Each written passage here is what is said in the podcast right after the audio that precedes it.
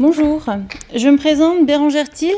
Donc, je suis conseillère technique en viticulture biologique euh, au sein euh, d'Interbio Franche-Comté, dans le Jura. Et avec mon mari, nous exploitons en parallèle 6 hectares euh, de vignes.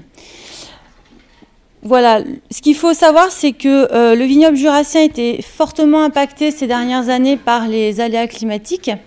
Initialement, on comptait un épisode de gel approximativement tous les 10 ans.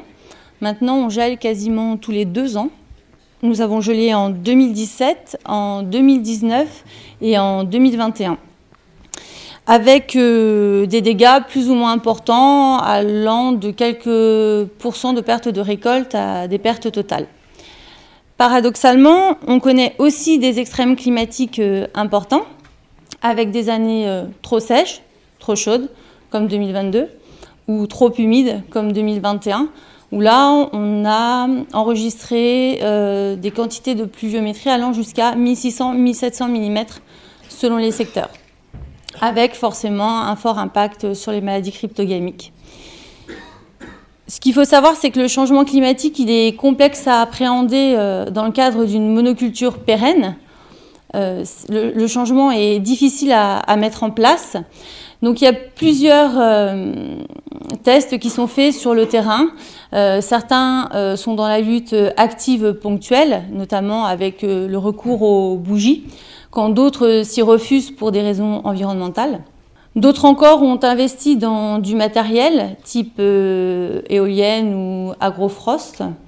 Mais malheureusement, tous ces moyens ne sont pas efficaces tous les ans en fonction des types de gel et aussi en fonction de la température des gelées, puisqu'en 2017 notamment, dans certains coins du vignoble, on est tombé à moins 9 degrés.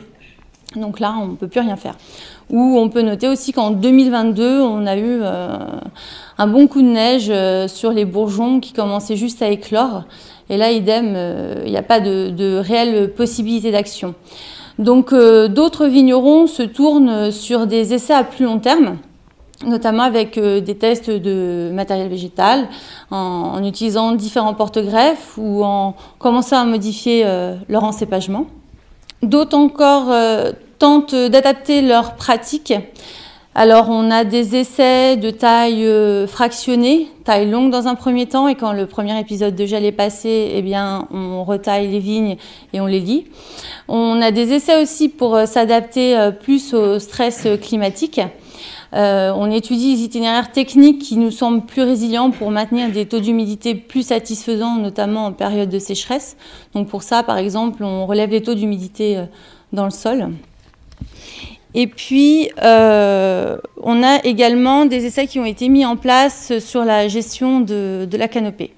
Mais ce qu'il faut retenir, c'est que euh, chaque vigneron essaye de lutter à sa manière, euh, un petit peu dans son coin.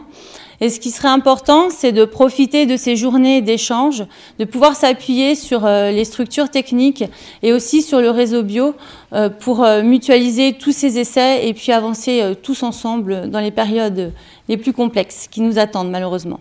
Bonne journée.